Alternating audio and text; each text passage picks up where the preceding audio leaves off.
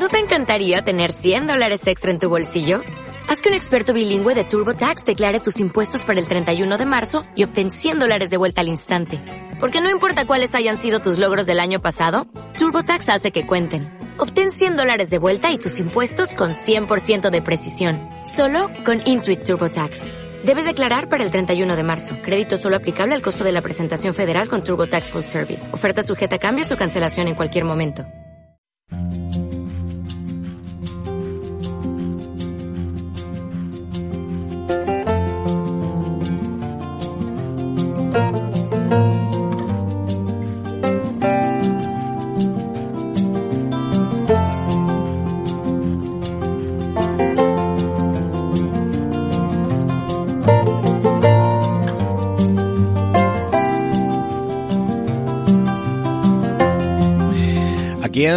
En, La Granita hay algo que nos pasa, que nos pasa siempre, que es que casi medio en broma, pues decimos aquello de que, bueno, somos un programa de humor, un magazine, pero, eh, bueno, eh, la cultura siempre nos, nos atrapa y, no, y nos atrapa porque nos encanta. Es como aquello, ¿no? Aquella frase que, que era como tan graciosa, ¿no? Que yo decía, ¿cómo era? Decía aquello de, eh, bueno, yo eh, la, la cultura me persigue, pero yo soy más rápido, ¿no? Pues en este caso ya os digo que no, ya os digo que no. Nos ha perseguido, nos ha encontrado, ahora explicaremos esto, y ha venido para quedarse. O sea, una pasada lo que traemos hoy. Y lo que traemos es una, una experiencia literaria. Porque, a ver, podemos hablar de libros, podemos hablar, eh, pues de, bueno, pues de esos, de esos eh, tochillos que os acompañan durante las vacaciones, y luego podemos hablar de experiencias. Y ahora lo, lo vamos a explicar. Tra- Traemos una, una obra, un libro, que se llama Superpoder, una comedia paranormal, y está escrito por Mark Egea. Y os tengo que contar la historia. La historia es la siguiente. Tú vas paseando, vas paseando por un parque barcelonés muy, bueno, que todo el mundo conoce. ¿no? Y La verdad que sí. Uno, uno, uno, que era una cárcel hace muchos años. Pues es en ese parque y de repente, pues te aborda alguien con un libro, te dice que te lo va a regalar. En un principio piensas, eso, dices, uy, esto no puede ser bueno, esto tiene que pasar algo, tiene que ser del círculo de lectores o, o alguna secta extraña. Y no, no, no, no, no. Simplemente es alguien realmente que tiene algo algo que ofrecerte tiene una obra que, que compartir y que, que quiere que, que te la lleves a, a tu casa y sí, sí, eso que suena tan raro, ¿verdad que, que estáis pensando? No, nadie puede ofrecer nada gratis porque sí. Bueno, pensad en nuestro programa, o sea que también estamos ahí. Y bueno, ya después de tanto hablar yo, voy a pasar ya el tema. Ya tengo aquí eh, a estas horas intempestivas a Marc Egea. ¿Qué tal, Marc? ¿Cómo estás? Hola, muy buenas noches, encantado de estar aquí. Oye, pues yo estoy muy contento de tenerte, eh, aparte porque, oye, me hiciste un súper regalo, porque esto de, de regalar libros, yo creo que no, que no puede haber nada mejor en el mundo, ¿eh? ya te lo digo yo ahora. Te pueden regalar muchas cosas, pero alguien que te regala un libro, uy, te está, te está abriendo una ventana a otros mundos y posiblemente a otras maneras de pensar. Vamos a empezar un poco, eh, esto, esto que tengo que, que suena, esto no es muy radiofónico, pero suena, esto que suena es Superpoder, es una, es un libro, pues, eh, muy interesante, lo vamos a explicar cómo, eh, pues, eh, cómo, en qué, en qué consiste, porque antes he dicho que era una experiencia y lo vamos a explicar. Y te tengo que decir una cosa, antes de, empezar a explicar de qué va esto de, de, de superpoder, tuve una sensación al empezar a leerlo, como cuando leía hace ya unos años, ya tengo una edad, hace unos años, aquellos de Elige tu propia aventura, como quien lee una especie de, de libro juego, como quien está a otra cosa. Yo recuerdo que aquello me impactó mucho en mi infancia porque aquello no eran libros, aquello era otra cosa, pero en el fondo sí que lo eran, ¿no? Pues con este superpoder me ha pasado algo parecido. Pues ahora que lo dices, tienes razón. Yo recuerdo de aquellos libros, sobre todo, que eran Sí. muy ligeros y Sí, muy rápidos. sí. Y tardabas muy poco tiempo en llegar al final, a uno de los múltiples finales. Yo recuerdo que una vez llegaba al final, pues tiraba para atrás y Volvía a empezar. y, y volvía a empezar cambiando el camino y así múltiples, sí que es múltiples verdad, veces. Sí que es verdad que tiene algo de ese superpoder, al menos la rapidez y la agilidad la tiene. Bueno, primero de todo, ¿de qué va superpoder? Que lo podamos explicar. Bueno, Superpoder es una, es una historia de ficción. Lo has dicho bien al principio, aunque la palabra cultura a mí me asusta un poco. Bueno, todo es cultura en realidad. Sí, sí. Claro, sí. ¿qué, qué, qué, no es cultura? aunque me, me, me, veo más cómodo con la palabra entretenimiento, si acaso, mm. pero me, me, parece fenomenal. Superpoder pretende sobre todo eso, entretener, es una experiencia lectora que quiere ser un poquito, un poquito diferente. Eh, mm. Pretende sumergir al lector, pero por la vía eh, inusual en este caso del formato teatral, teatral cinematográfico, barra cinematográfico. Es un libro que pretende disfrutarse como una novela, pero eh, de una forma más ágil. La agilidad se consigue, pues, como digo, eh, porque el libro está escrito en formato eh, de guion cinematográfico barra libreto teatral. Entonces te sumerges en una, en una ficción, una ficción humorística, un thriller, no obstante, el, el, el libro está considerado de eh, sí, terror paranormal, eh, humor eh, y humor negro, o sea que tiene sus cosillas, tiene sus asesinatos, su, su, trama de, de, crímenes, está ambientado en un pueblo norteamericano, eh, pero sobre todo, y tiene su misterio, pero sobre todo quiere hacerte pasar un buen rato y echarte una risa si es posible. Bueno, pues eso eso no es poco, ¿eh? Entretener, yo, yo te digo que es, que es, una, que es algo que, que todos necesitamos y, y que es algo importantísimo. Dice la sinopsis de Superpoder, dice, la pequeña editorial de Jake y Candy Wallace recibe un, un ultimátum del banco. O pagan lo que deben o les cierran el negocio. Para poder pagar, Jake emprende la heroica tarea de escribir él mismo un bestseller. El problema es que Jake jamás ha escrito nada. Esto hará que afloren tensiones matrimoniales que sacarán a relucir los más íntimos y paranormales secretos de la pareja. Eh, está bien para empezar, ya para empezar. Bueno, engan engancha un poco, ¿verdad? Y tiene un poquito de todo, tiene un poquito de todo, tiene incluso paranormal, factor paranormal. La verdad es que es muy, es muy, es muy interesante. Y bueno, lo, lo que yo te digo de interesante es porque, bueno, eh, voy por la mitad más o menos, no porque, porque no me interesara, sino por, porque contaba con, con muy, muy, muy, muy, muy poco, que, con muy poco tiempo. Pero sí que es verdad que es algo que se lee muy ágil, es algo que se lee muy fácil, y, y es algo que yo te quería preguntar, porque sí que es verdad verdad que, que tú me lo dijiste en, en, el parque, me dijiste, no, es que esto se lee muy rápido, es que te lo vas a acabar en un momento, es que lo vas a disfrutar, y es cierto, todo es cierto. Pero eh, digamos que esta, usas el, el, estilo del guion cinematográfico barra teatro eh, con un interés completamente literario, y, y, eso no me atrevería a decir que, que eres el primero. Pero, pero, ¿cómo se te ocurre a ti esto? No sé si soy el primero, sí que busqué ver si existía algo así, no lo encontré. Pues mira, surgió de, de, de escuchar el comentario de algunos escritores o, y lectores eh, que se quejaban a menudo mmm, de uno y otro lado de que cada vez cuesta más leer novelas, o al menos a una parte de la gente, ¿no? Esos tochacos a veces muy grandes, que por otra parte generan mucho interés, pero sí que había incluso oído decir a lectores, lectores aficionados, que, que habían desarrollado la técnica de saltarse eh, párrafos descriptivos, haciendo lecturas en diagonal, buscando la chicha del diálogo. Bueno, eso me, me, hizo encender la bombilla porque precisamente yo trabajo como dramaturgo y guionista, que soy trabajo sobre todo con diálogos. Y entonces pensé, pues oye, vamos a buscar a ver un formato de historia que tenga un espíritu, tenga espíritu de novela, pero vamos a darle esa sustancia de diálogos más o sea, propia de... Si, si el cine, digamos que es la novela, lo tuyo es el TikTok.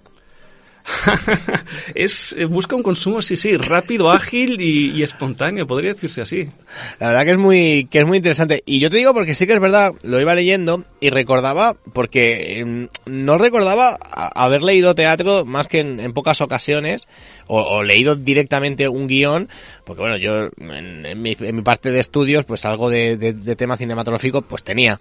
Y pero previamente pues recordé no recordé cuando de pequeños nos hacían leer alguna alguna obra de teatro y recordé que es que además era algo que me solía gustar. Es decir, cuando, cuando en vez de un texto al uso teníamos la típica obra de teatro que leíamos toda la clase, era algo que me gustaba. Y digo, ¿en qué momento, en qué, en qué momento dejé de hacer esto? Y esto, esto es, eh, me, ha, me ha conectado Uh, completamente. ¿Qué es lo que te han dicho de, de esta obra? Eh, puedes decir tanta cosa buena como cosas malas, lo que tú quieras en general sorprende. Sorprende, yo no sé si eso a veces es bueno o malo.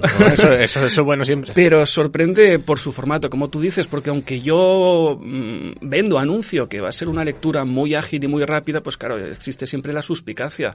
Luego realmente cuando, cuando el, la persona, el lector, eh, se sumerge en el libro, se le confirma que las páginas pasan volando, en parte, como digo, por, por el propio formato, que es eh, un formato mmm, muy ágil, muy ágil de leer, eh, porque prácticamente solo, solo tiene diálogos, pero también por un poquito por la, la propia magia de la historia, ¿no? El, el, la intriga que contiene, eh, porque utiliza recursos también más cinematográficos incluso que literarios a veces, como cliffhangers, etcétera, etcétera.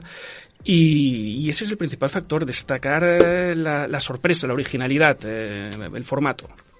Bueno, hay que decir mmm, lo que se pueda explicar. Yo te voy diciendo y tú cuenta lo que quieras. que, que a los fans de Stephen King les va a encantar. Por, por, por muchas cosas. Es... muchas cosas de durante, eh, y al final, o sea, muchas cosas que les, que les van a enganchar. Eso dicen, eso dicen, eh, porque tiene, tiene un poquito de premio, tiene, tiene regalo para ellos, tiene bastantes, bastantes guiños, no en vano, tal y como se cuenta en el prólogo del libro, esta historia superpoder está basada en un, eh, en un libro anterior eh, titulado eh, On Watching, en español, uh -huh. mientras uh -huh. no escribo, sí. que no deja de ser una biografía no autorizada, nueva y aún no publicada, eh, polémica, que promete ser polémica sobre Stephen King.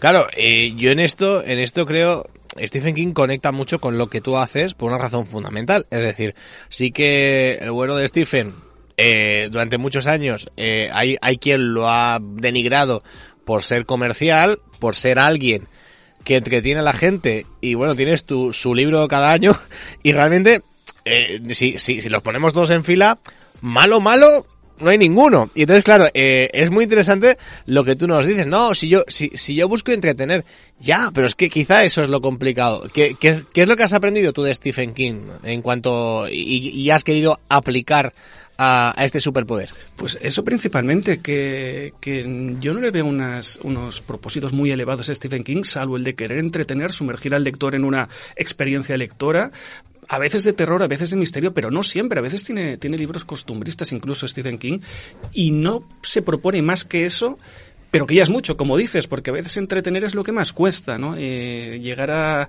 a, proporcionar una lectura que sea ligera, amena, divertida, eso a veces no es tan fácil y yo creo que Stephen King en muchas ocasiones lo consigue. Vamos a hablar de un poco de cómo te has documentado, porque sí que es verdad que uno no escribe una cosa como, como, lo, como este superpoder que tenemos aquí de la, de la noche a la mañana, es decir, a que, eh, ¿Dónde te has tenido que sumergir? Uh, ¿Qué informaciones, de qué información has tenido que beber pues para, para crear a estos personajes y para crear el, el ambiente de la obra? Pues, eh, como te digo, me vino un poco dado. Me vino un poco dado porque, como, como ya te digo, como se comenta en el prólogo, a mí me surgió el encargo de, de, traducir ese libro, ese libro que comentaba antes, On Watching, es eh, del periodista y biógrafo canadiense Buck Richman, eh, acerca de Stephen King. Es una biografía nueva, no autorizada. Y al afrontar el trabajo de traducción, pues uno se acaba metiendo en el propio, en la propia historia, ¿no? porque la está en cierta manera reescribiendo. Y puesto que yo soy guionista y, y, dramaturgo, pues enseguida le vi muchas posibilidades dramáticas. Y tomé un desvío, sin abandonar la tarea principal, tomé un desvío en los momentos libres y empecé a desarrollar una pequeña historia que de hecho abarca solo una parte de lo que es todo el libro original de On Watching eh, abarca una parte y, y, en esa me centré, tomando principalmente como documentación el libro original y luego mis búsquedas que pude hacer yo también de aquí por allá, sobre todo relacionando con el mundo de, de Stephen King y de la época eh, en la que está ambientado el libro, que son los años 70, que fue en Estados Unidos, fue una época bastante convulsa, bastante oscura, tanto desde el lado político, con Richard Nixon por ahí haciendo de, la, de las mm, suyas, como esos, eh, fue el, la época del apogeo de los asesinos en serie. Bueno, solo de... hay que ver también el cine de los 70 para, para enterarte de, de qué pasaba cierto, por ahí, porque cierto. vaya, vaya, que a mí me encanta, ¿no? Por otra parte, pero, pero vaya, vaya temáticas. Eh, eh, de otra manera, eh, va, vamos a hablar un poco, un poco de ti. Y, y, y, vamos a hablar primero cómo se te ocurre lo de, lo de, bueno, y lo digo con, con todo el cariño, ¿eh? Lo de abordar a la gente, ¿cómo se te ocurre el, el, el salir con tus libros en la mochila y, y bueno, pues ir, ir a proponerle a, a, a, bueno, al que te encuentras, oye, que, que, llévatelo y lételo, hombre, que, que, que, esto, que esto está muy bien. O sea, ¿cómo, ¿cómo se te ocurre esto? Pues mira, como te decía, esto para mí fue un, un, un entretenimiento, un, un, desafío, ¿no? Maravilla. Intentar, intentar eh, partiendo de, una, de, una, de un libro, una novela, medio novela, o sea, es un libro biográfico, pero bastante novelado, hacer esa versión especial en, en, en formato teatral eh, con vocación de novela, pues en cierta manera uno está haciendo un experimento, ¿no? Y como todo experimento puede ser eh, entre maravilloso y un desastre y todas las fases intermedias. Y como uno no sabe realmente lo que ha hecho, por mucho cariño que lo tome a, lo que, a su trabajo, y por muy favorables que sean las opiniones de amigos y familiares, pues al final tiene que testearlo. Eh, lo testé, lo publiqué y la, la recepción, la, el feedback fue muy bueno. Eh, entonces eh, llegó el momento de difundirlo. Eh, opté por, eh, por autopublicármelo por justamente porque era tan extraño el libro que pensé que ninguna editorial podía estar interesada y no me tomé la molestia en llamar a su puerta. Así que me lo autopubliqué y fui a darlo a conocer. El libro está publicado en Amazon. Sí que ocurre una cosa con, con el mundo de Amazon. Tú puedes publicar con mucha facilidad en Amazon, pero claro. eso es un, como la selva amazónica, eso es insondable. Sí, hay, hay, hay miles de, de, libros. O sea, que si yo ahora mismo voy a Amazon, busco Superpoder, Marquegea, ahí lo tengo. Ahí lo encontrarás. Ah, pues, oye, que, que, la, que, la, gente se lo... Pero yo, yo creo que habrá maneras mucho más beneficiosas para todos de, de que puedan conseguir el libro, ¿no? O, o, o, simplemente con Amazon, o, o, te lo puede pedir a ti, o tienes web, tienes alguna manera de... La principal es Amazon. Ah, mira. La principal es Amazon porque está en mi página web, pero te remitirá a Amazon. Vale. Y ahora también está empezando a difundirse en librerías, librerías independientes, sí, pequeñas librerías. Correcto. Cada vez está viendo más que la tienen. Eh, pero vamos, lo que está en todas partes es Amazon y es, es, en lo que confía. Y contestando a tu pregunta, eh, sí es cierto que en cuanto tú publicas en Amazon, eh, desaparece en un, en, un, en un gran... En un mar de, Exacto, de es como, libros. Como la película En busca del arca perdida, ¿recuerdas ah. el final cuando va a parar el arca ese almacén? Es que, pues, a ver, o sea, para lo bueno que tiene es que todo el mundo puede publicar en Amazon. Pero desaparece, pero desaparece allí. allí. Entonces, como nadie va a ir a buscar tu libro a Amazon y, y al no tener una una, una, editorial detrás, los libros básicamente se venden porque la gente los está esperando. Bien sea porque el autor ya viene publicando, es conocido y la gente espera su siguiente libro, o bien porque se anuncia, se anuncia que va a salir un libro, entonces vale. la gente lo espera. Cuando no lo esperan, porque como en este caso es algo tan nuevo y he tomado la iniciativa por mi cuenta, pues eh, no puedes contar con que el lector vaya a buscarlo a Amazon. Entonces yo me pregunté, bueno, pues voy a ir a buscar al lector. Me dije a mí mismo, con un razonamiento muy simple, ¿dónde está el lector? En la calle. Pues a la calle que me fui a buscar al lector. Y tú eres testigo de... Y buscas un, un me dijiste, busco un perfil determinado. Sí, mira, me ha sorprendido porque el libro, como te dije, lo di a, a testear y lo testé entre eh, Instagramers, sí, sí, eh, no. mucha gente, y la respuesta fue muy buena, de perfiles muy distintos. ¿eh? Sí, no, no. Mm, aficionados a novela romántica, histórica, de todo, la respuesta fue muy buena, pero si a mí me preguntas cuál es el público que yo tenía en mente, eh, eh, cuando escribí el libro es un perfil de 30, 40 años, eh, desacomplejado, tranquilo, que, que, tiene gustos, pues lo que te decías, eh, le gustan las películas que entretiene, que le busca entretenimiento me, y no está para grandes fantasías. Me está describiendo ahora mismo. Pues más o menos, pues más o menos. Luego también hay otra cosa que, que, yo esta semana pensando, pues cuando que ibas a venir aquí para que te entrevistara, pensé, es que, es que o sea, o sea para, para, para que veas que, que, no eres tú el único que consigue cosas. Es decir, yo estaba pensando y, y me, ha, me, has, me has despertado una parte del cerebro que estaba pensando en una cosa. Aquí, en, en la Gran NIT, en nuestro programa, entrevistamos muchos escritores, eh, entrevistamos, pues no te diré que cada semana, pero sí que bien bien al mes podemos tener un par de ellos o un par de ellas, ¿no? Que este año han sido han sido mayoría. Y, y, lo, y, lo, y lo que me lo que me dio a pensar es, es, es lo siguiente. Y porque eh, los que trabajamos en comunicación, normalmente, normalmente la editorial te hace una propuesta, eh, tú valoras si a ti te interesa mínimamente, te envían el libro a la radio y tú dices, venga, vale, vamos a hacer la entrevista. Pero yo estaba pensando, digo, claro, eh, eh, estoy, estoy en un circuito cerrado. Eh, digamos que el, el, el, escritor indie no, no lo puedo, no lo puedo testear. Y, y, tú de alguna manera has hackeado el sistema. Pues yo me he metido por la puerta de atrás. Has hecho un hack, eres un hacker del sistema literario. Estoy esperando que en cualquier momento venga alguien de seguridad y me eche de aquí y de cualquier sitio en el que me meto. No, pero, pero es interesantísimo. ¿eh? Sí, sí, pero mientras tanto, mientras no me dice nada nadie, yo voy avanzando. No, pero, que, que, me ha llamado mucho la atención porque es verdad, ¿no? Me, me dio que pensar el hecho de que pues, lo, lo, lo, injusto que son un poco pues las empresas, ¿no? Es decir, pues como al final el que tiene medios acaba saliendo y, en, en, el tema musical nos pasa muy muy muy muy parecido, ¿no? O sea que es una que es que es una pasada. Bueno, eh, eh véndelo un poco, explícanos un poco, o sea, ¿por qué por qué tendrían que ir a, ir ahora mismo a Amazon, buscar superpoder de Marquegea y hacerse con, un ejemplar? Pues mira, justamente si a alguien le gusta moverse en esos, eh, en esos ambientes que has comentado antes, pues el cine setentero, ochentero, eh, ese cine que ahora ya no se podría hacer, a veces por políticamente incorrecto, que le gusta el, el entretenimiento desacomplejado. Yo le llamo que, yo digo que es un libro también muy palomitero. Eh, quiere sumergirse en un thriller pero reír.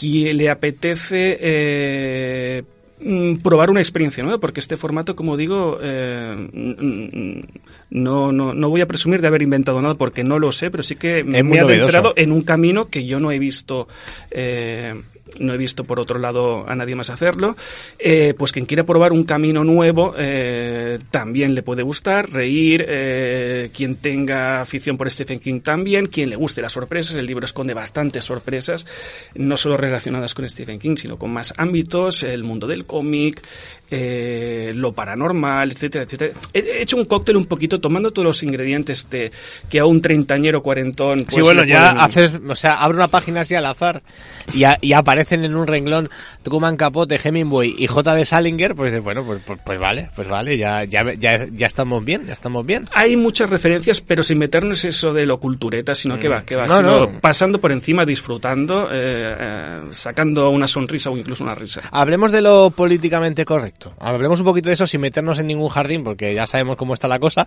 pero eh, ¿tú crees que, que, que esto de que nos está pasando últimamente, que lo, que lo medimos todo, que, intentamos no pasarnos de tal, que en casa hablamos de una manera, pero cuando salimos por la calle hacemos otro. O sea, ¿tú crees que nos, esto nos va a pasar factura artísticamente hablando? Mm, yo creo que ya lo está haciendo. Yo creo que ya lo está haciendo. Hay bastante autocensura. No hace falta ya que te censure nadie, porque uno mismo ya se impone una, una un cierto, un cierto mm, límite. y, es algo que a mí me preocupa porque de tanto autocensurarnos pues estamos retrocediendo, ¿no?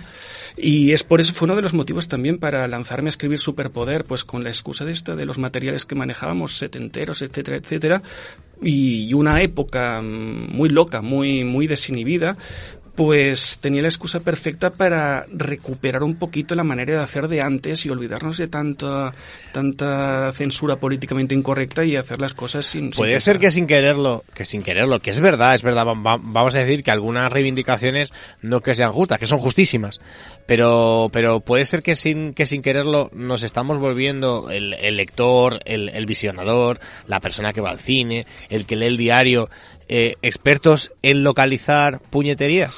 Eso parece, eso parece. Y mira que, que, no veo que se le puede sacar de bueno, porque una cosa es, como dices, eh, eh, los comportamientos humanos que tenemos que tener todos en sociedad y que cuanto más justos y más respetuosos sean, pues mejor. En eso estamos todos de acuerdo. Pero oye, cuando uno lee una ficción, en la ficción cabe de todo. Cabe de todo y a veces parece que hay personas que están buscando el detalle para señalarlo y poder eh, denunciar una obra. Yo te, explicaré un caso ahora que no nos escucha nadie.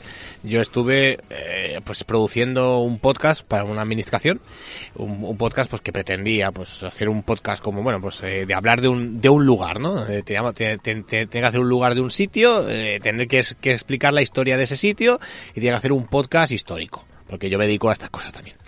Y en un momento dado, en, en, en la misma ficción eh, de ese podcast, teníamos que irnos a una época en la que el número uno de ese momento era Julio Iglesias. Entonces pues, mm, se, me, se me pasó por la cabeza pues poner de fondo una de sus canciones como diciendo, bueno, en este momento sonaba esto. El podcast era increíble, hablábamos de todo, se hablaba de la historia de un sitio, eh, atendíamos a todas las personas que habían pasado por ese lugar, a, todo tipo de hombres, mujeres, etnias diferentes. O sea, que, que, lo, que, lo, que, lo, que lo tratábamos todos.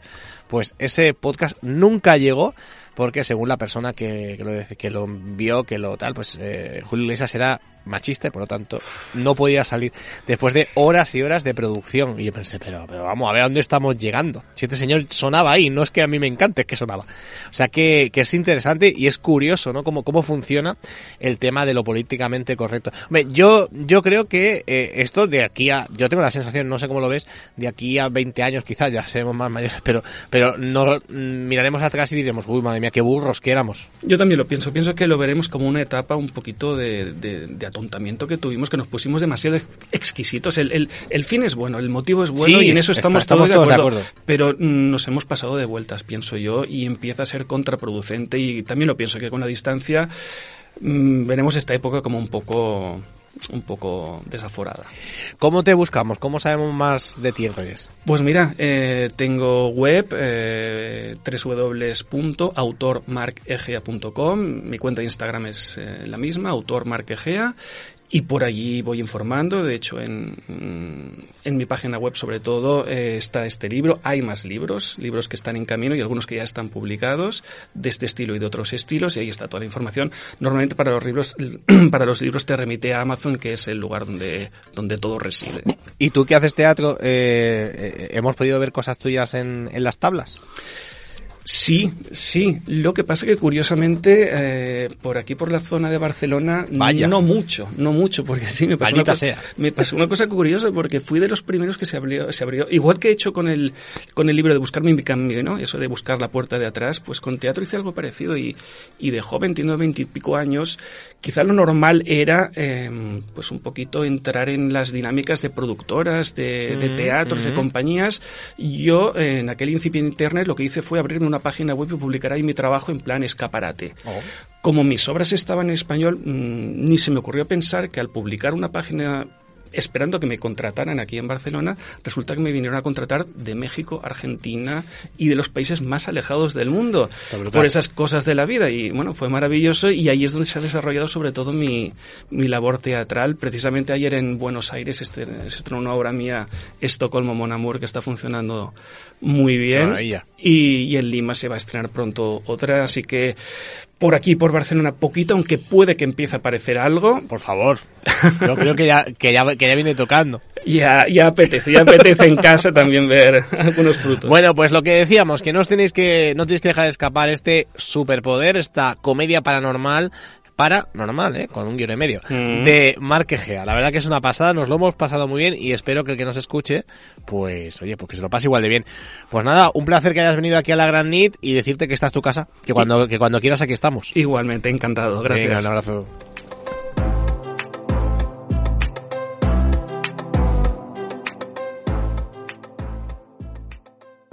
A todo gas.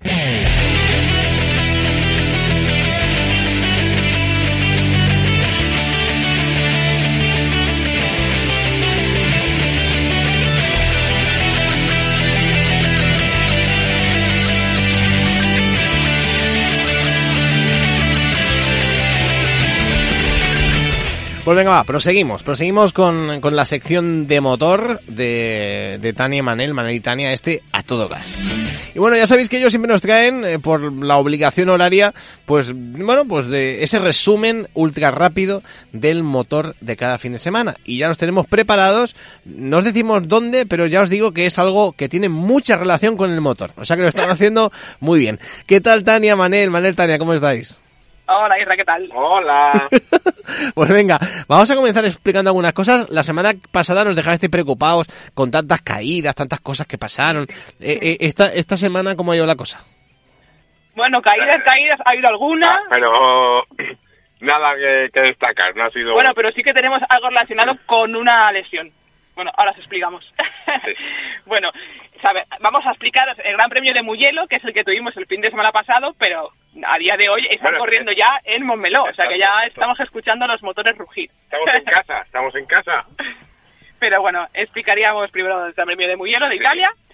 Eh, bueno, territorio, territorio, sí, Rossi. Aunque ya no corra, pero Rossi, había mucho amarillo este fin de semana allí. Y bueno, empezamos por la categoría pequeñita, por Moto 3, y aquí la verdad es que han sido los nuestros los que han copado básicamente el podio. O sea que, que nada, sí, aquí fue, fue una carrera como siempre en Moto 3, una carrera Pues bueno, grupo, con el grupo, grupo. sí, que nadie nadie consigue despegarse demasiado del grupo perseguidor, o sea que cuatro, cinco, seis pilotos y a veces más son los que los que están en cabeza y bueno, luchando un poco las posiciones en cada curva.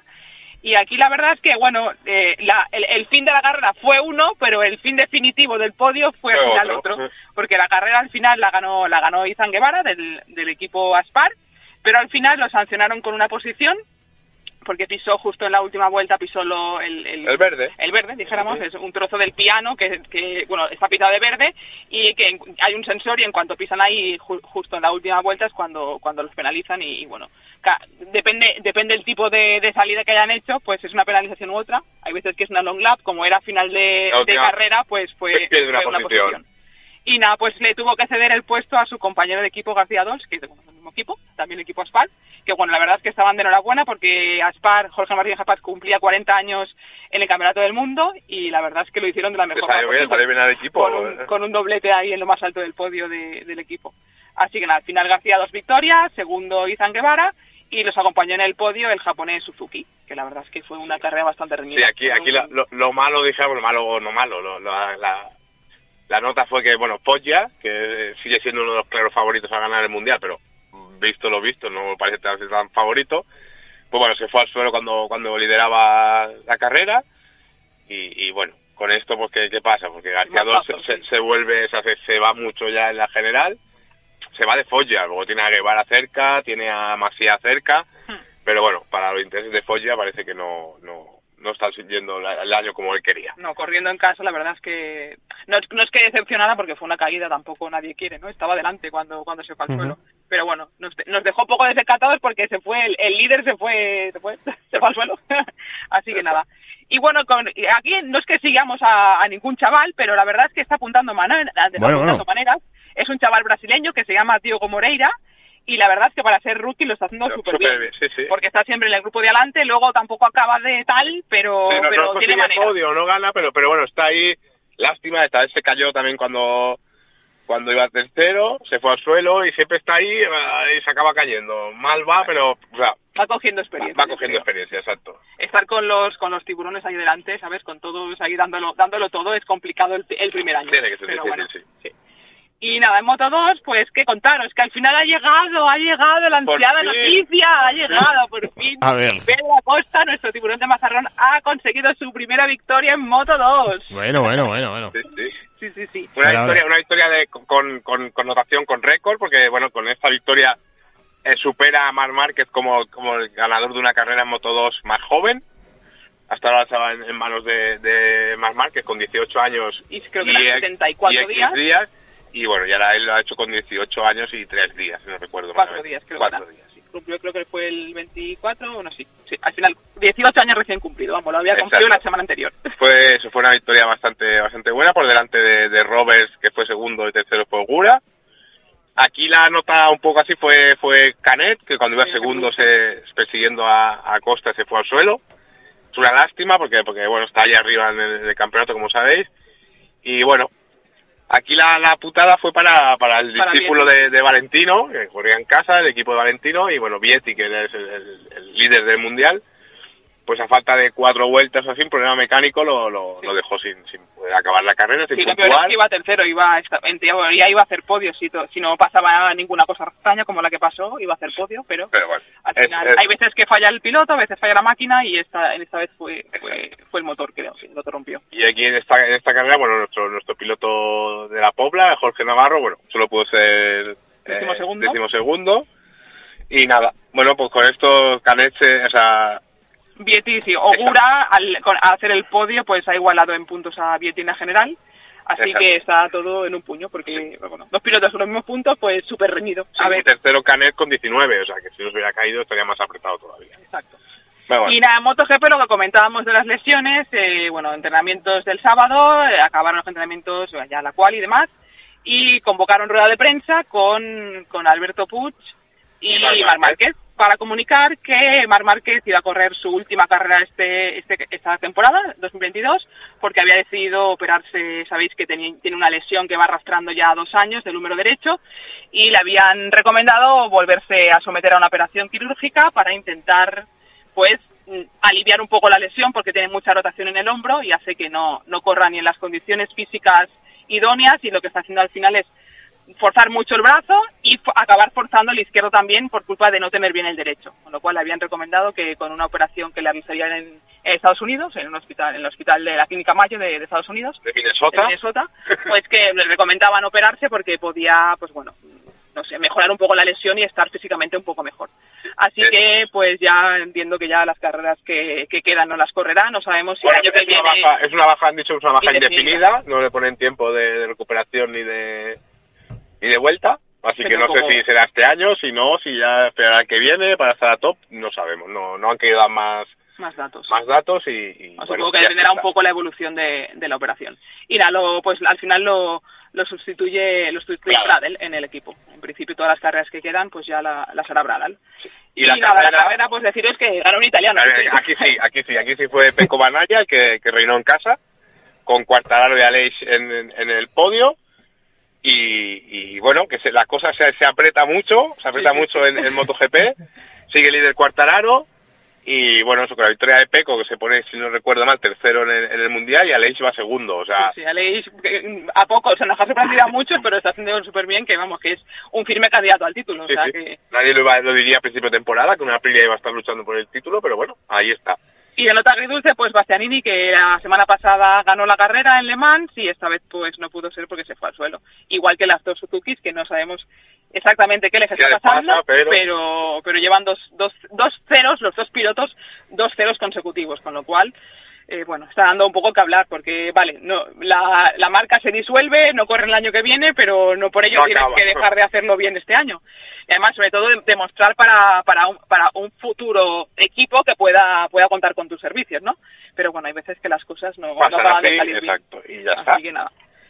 Y no sé si tenemos mucho tiempo más, Isra, o cortamos ya. Podéis cortar, pero si, tenéis un, un, minuto y medio si queréis explicar alguna cosa concreta, claro. pues nada, deciros que también se corrió Moto E, y bueno decir que, que bueno el, el, que sigue el que sigue ahí arriba en, la, en, la, en el campeonato es Agerter por detrás de Granado y Ferrari y Fórmula 1, Manel, por decir quién, quién ganó. Bueno, hubo gran premio en Monte Carlo, Mónaco, mítico Mónaco, y bueno, victoria de Checo Pérez, segundo fue Carlos Sainz y tercero Verstappen. Alonso solo, solo pudo ser séptimo, y nada, y la próxima carrera la aquí dos semanas en Bakú. Así que... Sí, sí. Bueno, pues nada, pues con eso nos quedamos. Muchas gracias, eh, Tania Manel, María Tania, como siempre, por estar ahí al pie del cañón y estar siempre pues informándonos de, de las motos, que, que eso que, que, nos va gustando, nos va, nos va picando el gusanillo. O sea que vamos a seguir con vosotros mucho tiempo escuchando y, vamos a estar ahí pues intentando entender todo lo que explicáis, que no te pienses que no nos cuesta, ¿eh? No nos cuesta un poquito. un abrazo a los dos. Venga, seguimos. Venga, un beso. Adiós.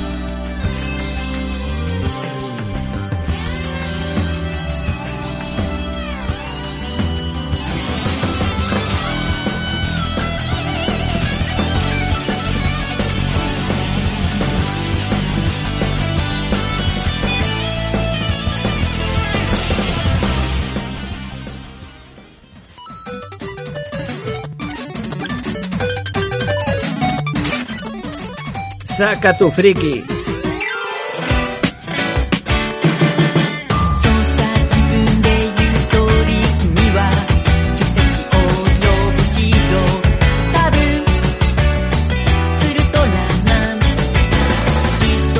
Y la verdad es que con la tontería, eh, los viernes, los viernes se nos queda un programa, a ver, no voy a, que, la gente no, no me malentienda. No voy a decir cultural, voy a decir cultural porque a ver, hemos tenido la sección del corazón hace, hace un ratito, pero sí que, sí que puedo decir que nos queda un programa muy de leer. Eso sí que es verdad. Es decir, lo mismo te lees, pues yo que sé, el Hola, ¿eh? que te lees los cómics que, que te trae Jaco. O que algunos, algunos cómics Marvel, Jaco, tienen mucho de, mucho de prensa rosa. Son, son así como, como, como extraños. Sí, sí, yo he leído algunas historias que he dicho, pero, pero esto no puede ser. ¿Esto qué es lo que es? ¿Qué lío es este? Hombre, eh, bueno, ante todo, hola. Hola, ¿qué tal? Hay que ser educado. Pues eh, Marvel, el Marvel saben lo que se hacen y saben Sí. que esto de, de relaciones Hombre. y tal, el tema rosa, pues también Hombre. tiene su tirón y tiene su aquel, entonces Madre lo mía. mezclan todo. Bueno, es que es una pasada, una pasada. Bueno, eh, hoy nos, nos está acompañando Xavi, que es de otras secciones, pero el hombre es muy comiquero también, es muy, es muy fan de Marvel y cositas así, y ha dicho, oye, porque me paso un rato por ahí, pues pues pásate. Buenas, buenas a todos. Sí, Hoy- sí, y, y Marvel, eh, con los últimos cómics de, de, de los X-Men, Sí. que hacen que si la gala del fuego infernal Eh. y tal. O sea, ahí, menudo puterío en la gala esa.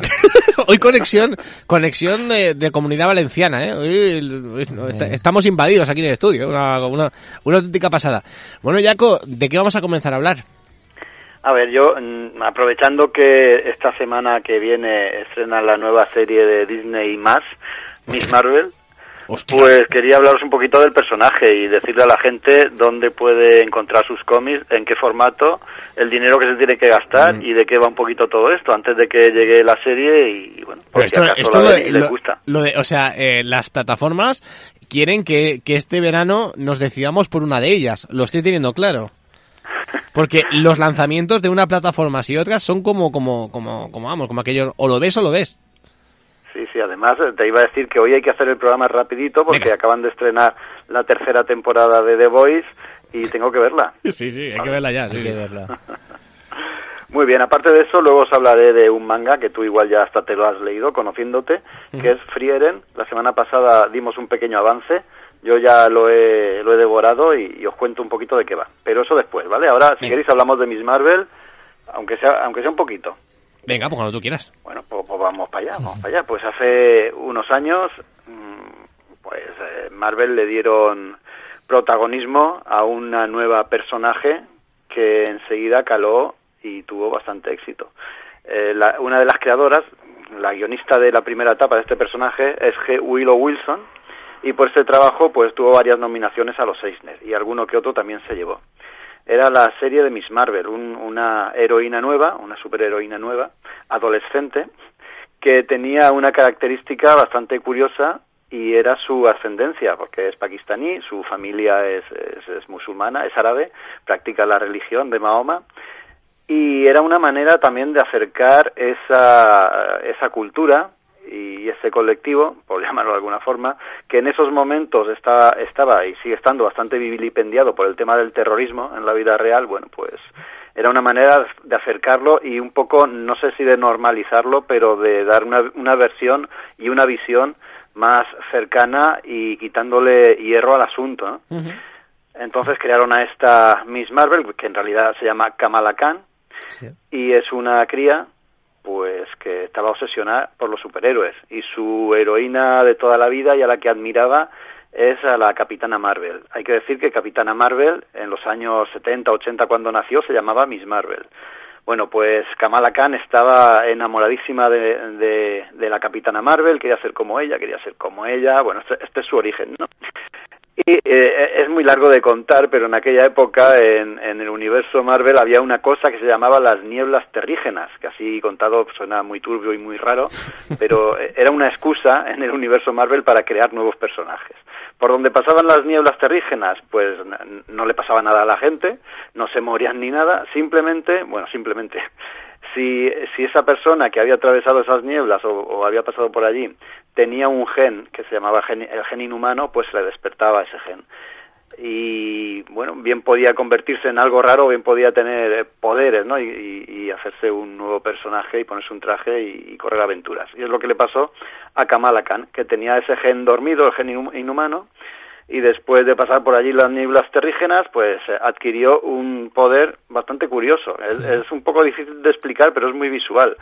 Eh, Kamala Khan, a partir, a partir de ese momento, podía mm, alterar el tamaño no solo de su cuerpo, sino de partes de su cuerpo. Entonces, eh, visualmente en los cómics eh, molaba un montón, ¿no? Era un poco grotesco, pero los, los dibujantes y los artistas lo aprovechaban para hacer que estuviera súper chulo. Igual hacía que sus puños eran súper gigantes, ¿no? Y pegaba unos bofetones que ni va de Spencer, o se hacía ella gigantesca, o se hacía chiquitita. Todo, todo muy visual, muy chulo y también muy versátil para incluirlo en, en un cómic de este tipo. Sí, puede que tenga ciertas similitudes con, con Mr. Fantástico.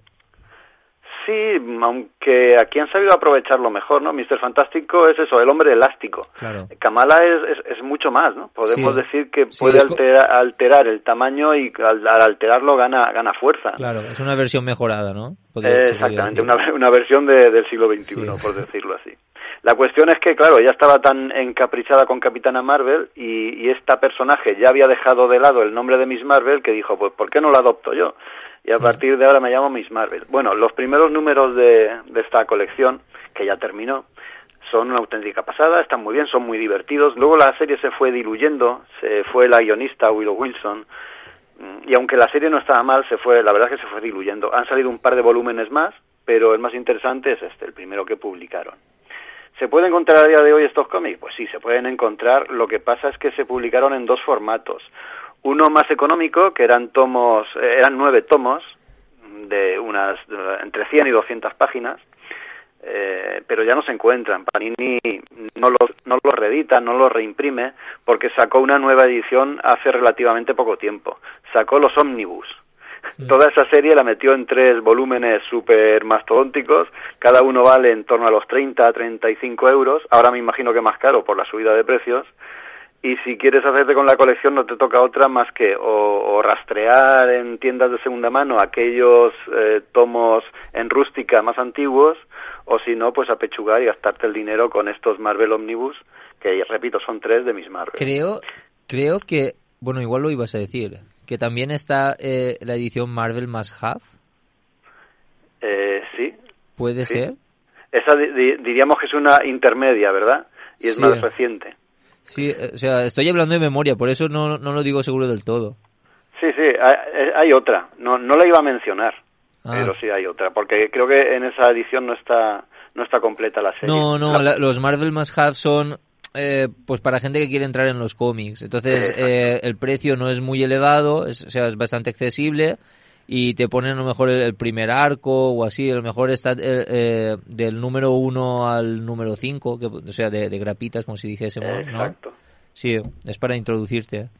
Exacto, esa edición existe efectivamente mm. y quizás mmm, no esté mal para introducirte en el personaje y para conocerlo, porque la pri el primer arco argumental te cuenta ese origen, que yo lo he contado fatal, ahí te lo cuenta muy bien, y, y, es el, yo creo que es el mejor, la mejor parte de la historia de este personaje. Luego ha habido un par de volúmenes más, el último, si no recuerdo mal, se publicó en grapas, eh, uh -huh. 13 grapas, ya terminó, pues tampoco hace mucho. Sí. Y, y, hay otra opción para acercarse al personaje, que a mí yo creo que es la mejor, o por lo menos la que, la que a mí más me gusta, es su etapa en Los Campeones, un grupo de adolescentes, de héroes adolescentes, en el que uno de los personajes es esta Miss Marvel y está bastante bien esa serie. Ya terminó también, se puede encontrar en grapa.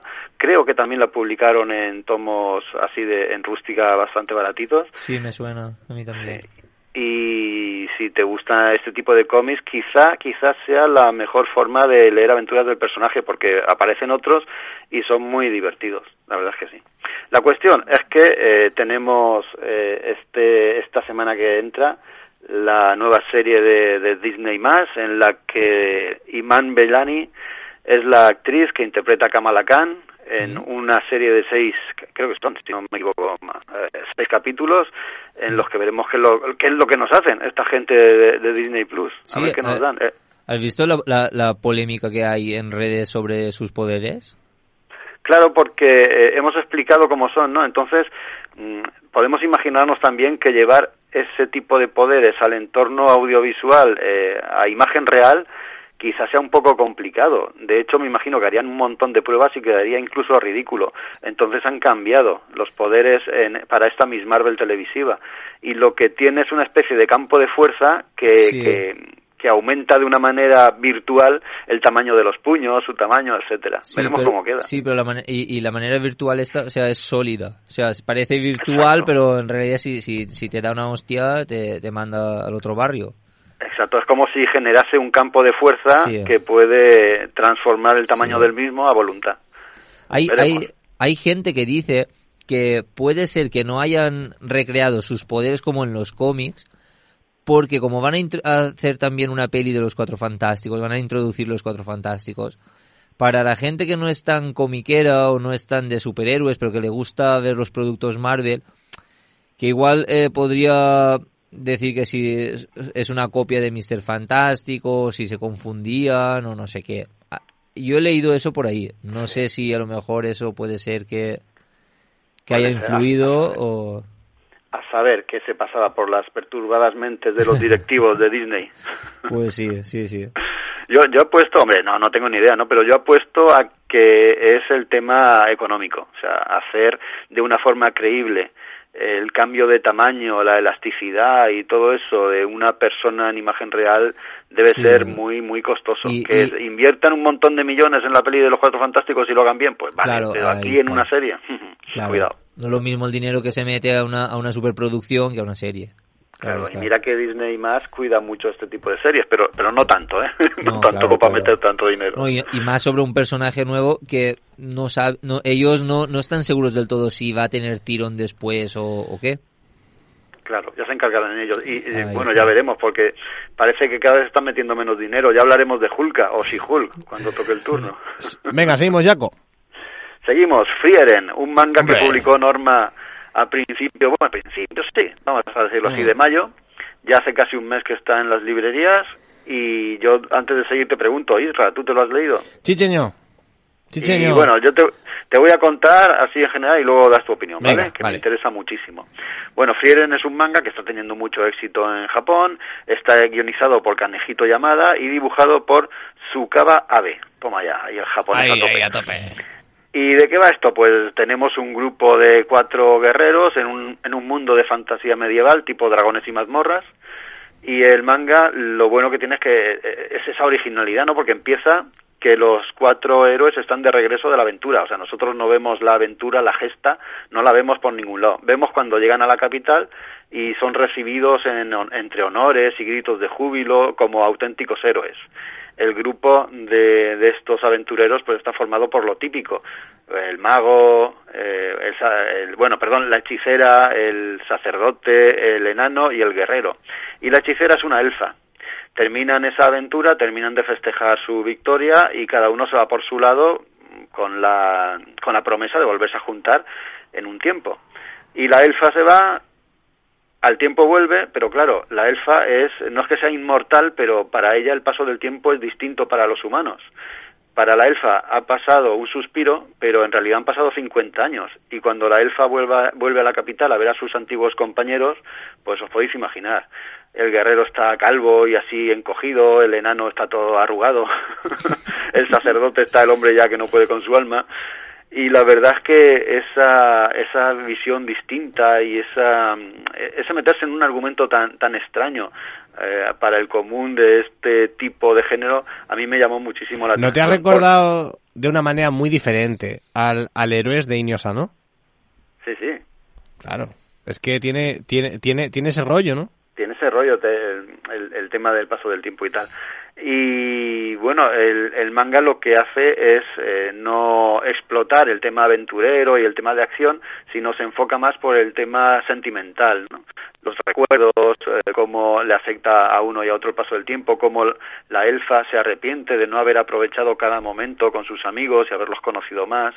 Y es un poco un viaje interior a, a lo que todo, todo, todo ese periplo ¿no? ha, supuesto para, para el personaje. Eh, ella apenas ha crecido como personaje, más allá de aprender magia, y, lo, y para los otros, sin embargo, ha pasado toda una vida. El paso del tiempo está muy bien marcado en el manga porque casi al principio ella adopta a una pupila, que es una niña muy pequeñita, y cuando ya estás terminando este volumen del manga ya es una adulta, la pupila ya se ha hecho adulta, ya es una señora hecha y derecha, entonces tú te das cuenta de que efectivamente el paso del tiempo es radicalmente distinto para la protagonista que para los que están alrededor.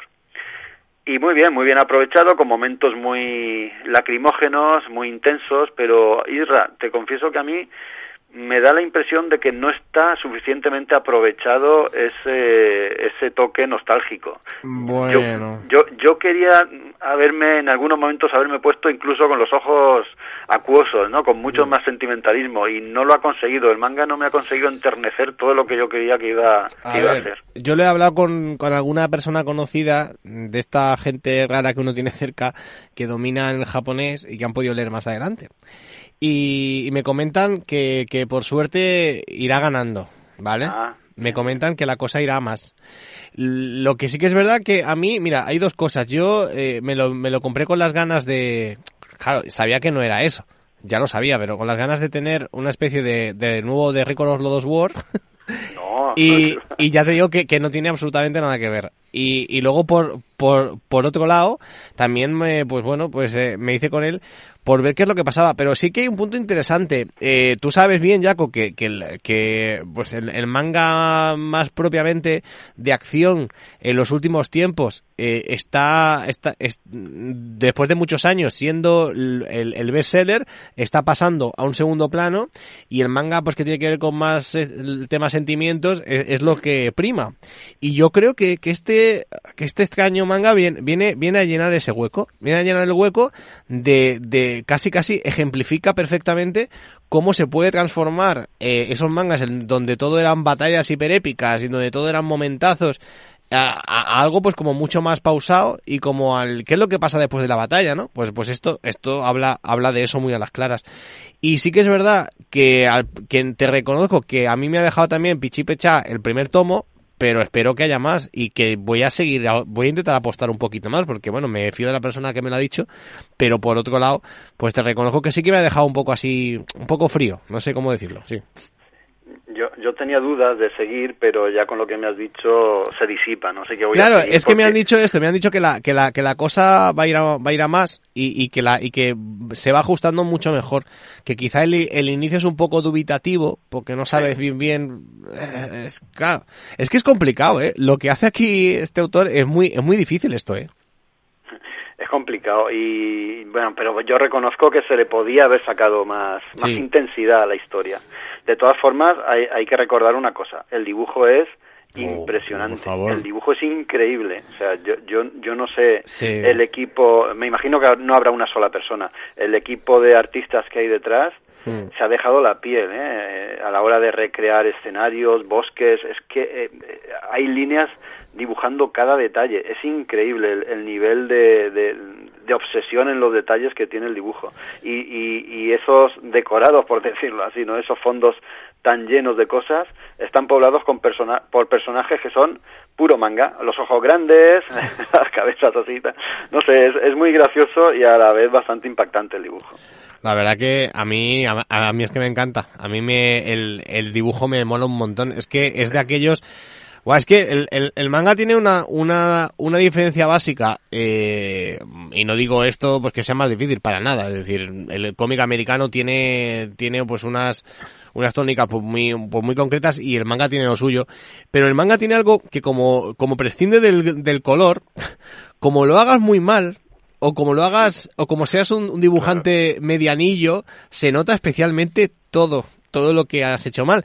Y, y, claro, pasa al contrario, pasa exactamente igual. Cuando tienes alguien a los, a los lápices como, como es este caso, que, que, hace lo que hace, que sí que es verdad que no, no tengo muy claro si, si Ave su casa, eh, pues es eh, únicamente dibuja esa persona o tiene un equipo, normalmente tiene un equipo alrededor. Pero, pero vamos, sea, sea como sea, el, el dibujo es una barbaridad, es muy chulo. una burrada. lo que dices es verdad, ¿no? Si no, se lo digan al de Ataque a los Titanes, al dibujante. sí, sí, que lo digamos, vamos. Madre mía. Pues bueno, eh, hoy nos vamos a quedar aquí, nos hemos quedado un poco un poco así sin videojuegos. Hay que decirle a, a Xavi ya que, que a, no a Xavi, a, Javi en, en, este caso, que venza que venza ya por fin la diarrea, la semana decimos, y que la semana que viene venga, ¿eh? y que nos explique alguna cosa más de más, más de videojuegos. Así, así en un minuto, Jaco, ¿estás jugando tú algo? ¿Te está dando tiempo a jugar? Pues he estado jugando partidas sueltas a Evil Dead, el videojuego. Ostras, sí que me está encantando. Está muy bien, muy bien. Yo voy a pillar, esta semana voy a pillarme de, de Quarry. Yo no sé qué va a pasar. Ah, qué bueno, qué bueno. Ya nos contarás. Pero lo he visto y a lo mejor es una chorrada después. Pero a mí estos pelijuegos a mí me gustan. Sí, sí. El día 10 sale, el día 10 no pasa el miedo. De, de Quarry, de Quarry. Y, y Xavi ya se ha comprado la, la Xbox, o sea que... Sí, pero... ¿Estás jugando? ¿Te- te- No, aún no. ¿Aún no lo has abierto? A- aún no. Es, estoy, estoy a tope con el trabajo. Estoy, no tengo tiempo ni, ni, ni para cagar. tío. Joder. O sea, no, no, no. pues eso es malo, ¿eh? Eso Ya está ya- eso malo, sé, así, malo. a- así estoy. Bueno, que vaya muy bien chicos, seguimos. Un abrazo. Hasta luego, Adeu. adeu.